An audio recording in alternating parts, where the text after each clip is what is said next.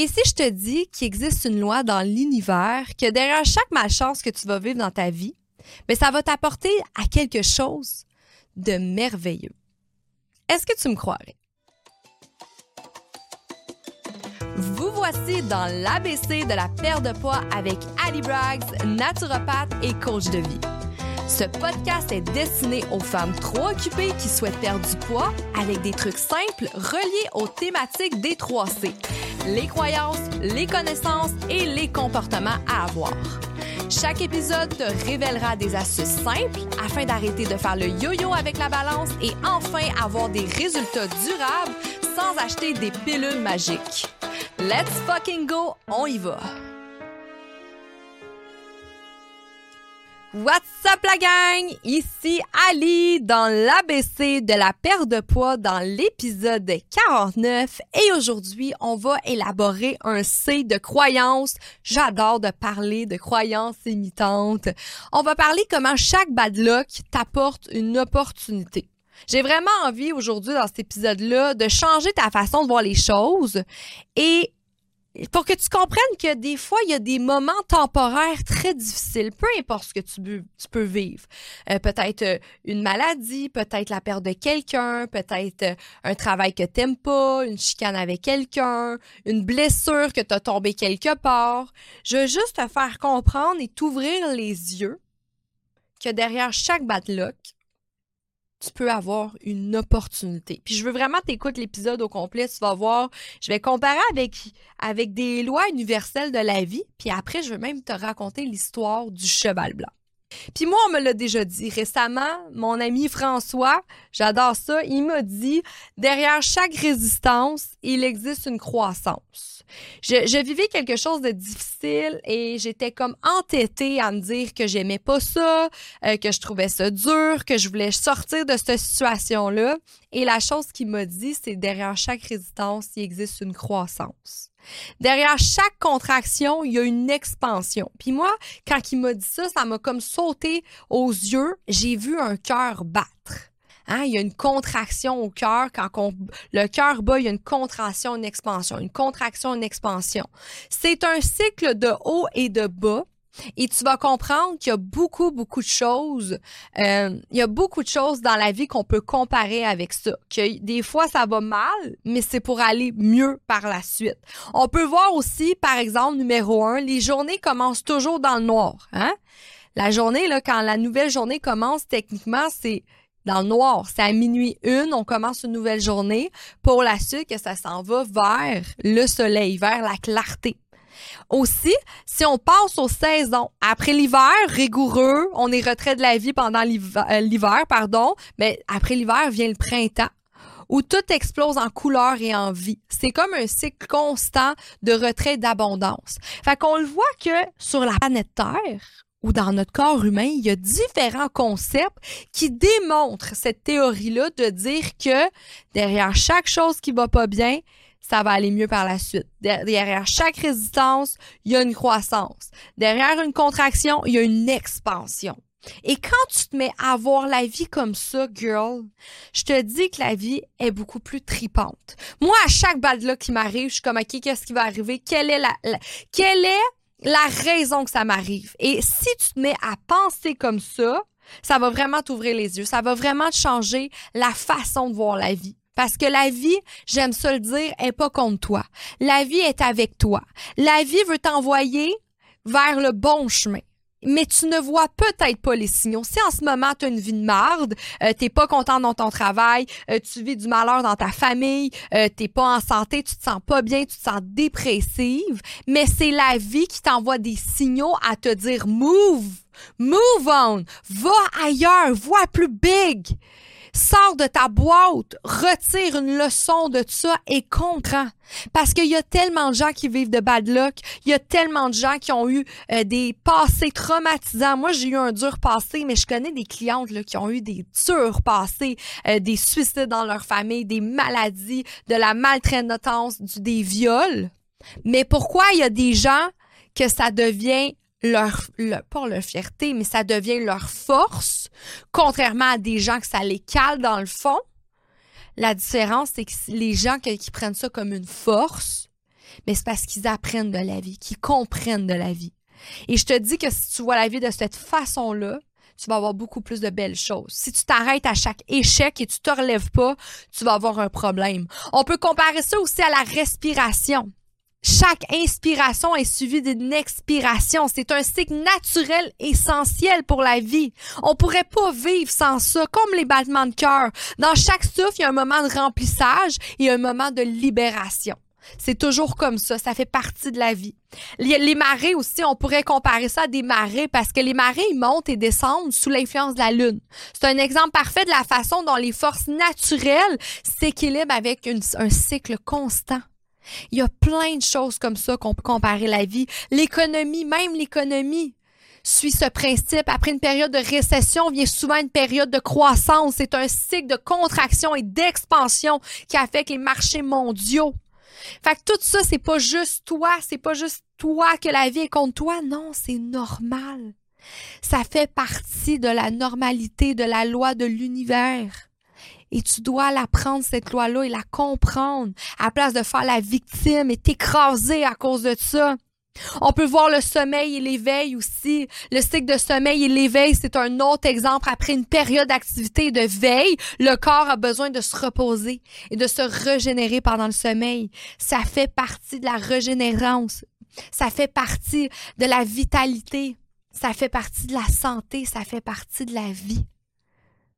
On peut voir ça aussi, l'entraînement euh, physique. Hein? Les grands athlètes en sport, il y a des périodes d'intensité d'activité comme une expansion, suivie de repos et de récupération comme une contraction.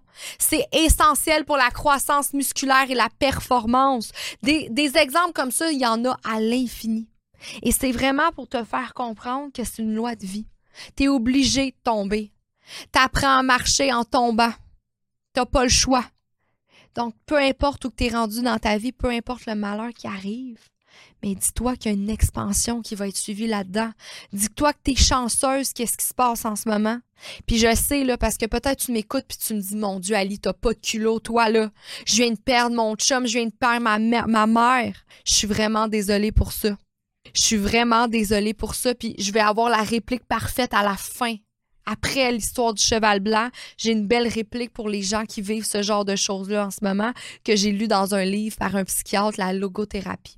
Mais je veux pas te donner cette phrase-là tout de suite parce que je veux que tu écoutes au complet l'épisode pour que tu me passes pas comme une sans cœur, mais que tu comprennes en fait que c'est pour toi que je te dis tout ça parce que tes proches seront pas game de te dire ce que je te dis en ce moment parce que peut-être qu'eux aussi ils ont le nez dans la marde puis ça leur fait mal. Mais moi je te dis que la marde là, je l'ai senti longtemps aussi. Puis c'est grâce à cette marde-là qu'en ce moment, je suis en expansion. J'ai décidé de prendre tout mon passé et me transformer avec ça. Et ça va être la même chose pour toi. Tout est temporaire si tu le décides. Je vais y aller avec l'histoire du cheval blanc. C'est vraiment une histoire euh, pas inspirante, mais juste te faire comprendre un petit peu, te faire un peu comprendre cette philosophie-là que faut arrêter de s'arrêter à chaque événement puis dire qu'on n'est pas chanceux. Faut arrêter de se victimiser puis se dire que Christ, que la vie c'est de la merde, la vie m'en veut. Non. Parce qu'une fois que tu t'éloignes de ça, tu as le big picture de ta situation, tu te rends compte que, hey, finalement, une chance que c'est arrivé. Fait qu'on y va avec l'histoire du cheval blanc. C'est un vieux paysan, en fait, un Chinois, travaillant dur dans les champs avec son fils. Et cette, personne-là avait pour seule richesse un superbe cheval blanc qu'il avait acheté avec ses minces économies pour soulager, pour le soulager au champ puis pour faire son, argent. Il avait besoin de ce cheval blanc. Il y avait des voisins riches, ce Chinois-là, puis ces riches voisins étaient jaloux. Ils étaient jaloux de, son cheval et proposaient régulièrement d'acheter le cheval. Chaque fois que le paysan répondait, ce cheval est beaucoup plus qu'un simple animal pour moi. C'est un ami, il n'est pas à vendre. Fait que tout le temps, les voisins disaient, moi, je veux ton cheval, je vais te l'acheter. Euh, tu vas voir, je vais te donner un bon prix. Puis le paysan, le chinois paysan, il disait non. Moi, je vends pas ce cheval-là. Il est tout pour moi. Un jour, le cheval s'échappa en sautant par-dessus la clôture et il a disparu. Malheur. Le voisin, passant devant l'écurie vide, dit au fermier C'était vraiment prévisible qu'un jour, on volerait ton cheval. T'aurais dû le vendre avant. T'es vraiment pas chanceux, c'est vraiment pas de la chance. Il disait ça aux Chinois. Le paysan se montra plus modéré, disant Mon cheval ne se trouve plus dans l'écurie, c'est un fait. Concernant la chance, il s'agit d'une interprétation de votre part. Qui peut savoir s'il s'agit d'une chance ou d'une malchance? Nous ne connaissons pas encore l'histoire au complet. Hmm, très intéressant. Le voisin riche ne prit pas au sérieux la réponse du paysan, qu'il considérait simple d'esprit. Il de lui, voir que tu me dis ça, tu viens de perdre ton cheval, que tu as tout mis tes économies. Selon lui, le paysan était raté, avait une raté une opportunité et il avait aujourd'hui plus les moyens de s'acheter un nouveau cheval. Il se disait que le pauvre paysan chinois allait être pauvre et, allait nager dans son malheur. Quinze jours plus tard, le cheval revient accompagné d'une douzaine de chevaux sauvages. Le cheval, il n'avait pas été volé, il était simplement parti se promener, puis en plus de ça, il était revenu avec 15 autres chevals, une douzaine d'autres chevals blancs. Le voisin commenta à nouveau Vous aviez raison, vous aviez raison, c'était pas un vol. Eh, mon Dieu, vous avez de la chance. Vous avez vraiment de la chance que votre cheval est venu avec 12 autres chevaux. Encore une fois, le paysan, le chinois, fut modéré et disant Je ne sais pas. On peut simplement dire que mon cheval est revenu. De là à savoir si c'est une chance ou une malchance, on peut pas vraiment savoir. Qui peut vraiment prévenir l'avenir? Très intéressant. Par la suite, euh, le fils du paysan, c'est son fils, c'est lui qui s'occupait du cheval, qui en prenait soin pour les compétitions et autres. Le fils du paysan se chargea euh, qui se chargea de dresser les chevaux sauvages, fut blessé par l'un d'eux et eut une jambe immobilisée. Fait que le fils se prenait soin des chevaux, mais il se cassa la jambe. Malheur. Le voisin donna à nouveau son avis. Mais quelle malchance! Quelle malchance! Votre fils unique est blessé. Qui va pouvoir maintenant vous aider à la ferme? Vous êtes vraiment pas chanceux. À nouveau, le paysan modérait les propos. Ben, mon fils a perdu l'usage de sa jambe, effectivement. Est-ce que c'est une chance ou une malchance? On le sait pas. Mais l'avenir le dira. Quelques jours plus tard, la guerre fut déclarée et on réquisionna tous les jeunes hommes du village, sauf le fils du paysan parce qu'il est invalide. Son fils ne peut pas aller à la guerre parce que sa jambe en ce moment, elle est blessée. Le voisin venait à nouveau commenter. Mais quelle chance, vieux paysan, T'avais raison, ton fils ne peut plus marcher, mais lui, il reste près de toi, tandis que nos fils à nous partent se faire tuer. T'es vraiment chanceux. Le voisin, à nouveau tempéra. Ne jugez pas hâtivement. Mon fils reste à la maison, les vôtres sont sur le front. Mais qui peut dire l'avenir? Et on s'entend que cette histoire-là, là, on peut la continuer à l'infini. C'est juste pour te dire que si le paysage chinois, à chaque fois, s'arrêtait à dire Je suis pas chanceux, je vais pleurer, je vais aller dans un coin, la vie c'est de la merde, ben le, paysan, il serait jamais heureux. On remarque, puis sûrement là, tu peux comparer à ta vie, on a toujours des bad luck. Il se passe toujours quelque chose, mais si tu, tu mappes tout ça, tu prends le big picture de tout ça, puis tu remarques que c'est vrai, il s'est passé ça, mais après, il s'est passé ça tu remarques que la vie, elle t'envoie des signes. Rien n'arrive pour rien. C'est vraiment un conte. Le conte, c'est intitulé Le paysan et le cheval blanc. Tu pourras aller la voir, là, elle existe depuis longtemps. Puis c'est vraiment transmis de génération en génération afin de vraiment euh, partager l'apprentissage, euh, de ne pas toujours prendre chaque situation euh, comme si c'était la fin du monde. Là? On sort trop souvent de juger une situation et nous nous hâtons trop souvent de faire des commentaires sur la vie des autres aussi, mais il n'y a personne qui peut prédire l'avenir. Il faut oser avoir l'humilité de dire que on sait pas, on sait rien de tout ce qui va arriver. Il faut oser regarder les faits pour, les faits et chercher à éviter de porter des jugements selon les suppositions. Puis moi, ça me fait vraiment penser, exemple, au COVID. Euh, pour ma part, j'ai vécu la, période de la pandémie très différemment des autres. Euh, je me souviens quand on, la, pandémie est arrivée, nous, ça faisait deux semaines qu'on était arrivés euh, en République dominicaine pour aller construire le gym dans la jungle avec euh, mon fiancé. Et je me souviens, je me disais, mais oh mon Dieu, qu'est-ce qu'on va faire? Euh, là, il y a une pandémie. Est-ce qu'on peut quand même aller construire un gym dans la jungle? Et nous, qu'est-ce qui est arrivé? C'est qu'en même temps, j'ai lancé le programme Think Fit, qui est une plateforme en ligne qui aide les femmes à changer leur habitude de vie afin de devenir la meilleure version d'elles-mêmes, prendre soin de leur santé, les sensibiliser dans la prévention perdre du poids. Euh, j'ai des femmes qui ont, exemple, arrêté les médicaments. Mais pendant la pandémie, les gens avaient tellement besoin de nous. Fait que moi, quand la pandémie est arrivée, j'arrêtais pas de dire que c'était de la merde. Voyons donc, ça l'arrive.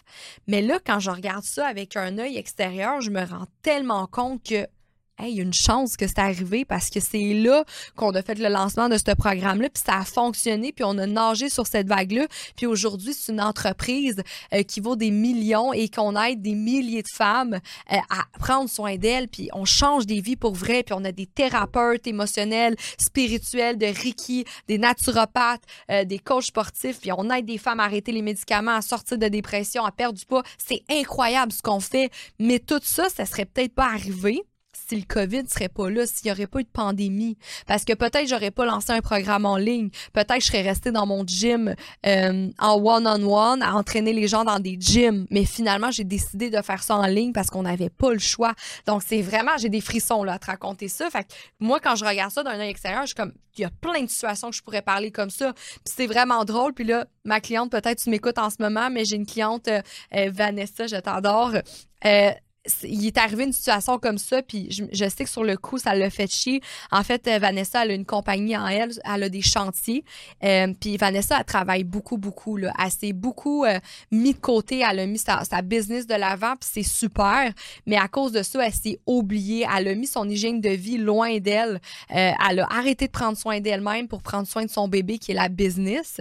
mais à cause de ça, ça y a apporté des, des symptômes, ça y a apporté une vie qui n'est pas 100% satisfaite c'est pour ça que je l'aide aujourd'hui. Je suis sa coach personnelle. Puis, Qu'est-ce qui est incroyable, c'est qu'on avait un appel ensemble, puis là, elle me texte, puis elle dit Ali, je viens de me blesser au, chantier. Elle venait de tomber, en fait, puis elle s'est vraiment fait mal. Une chance qu'elle avait un casque. Le casque a tombé, mais elle, s'est comme protégée avec son bras, puis son bras, il a tout pris le coup.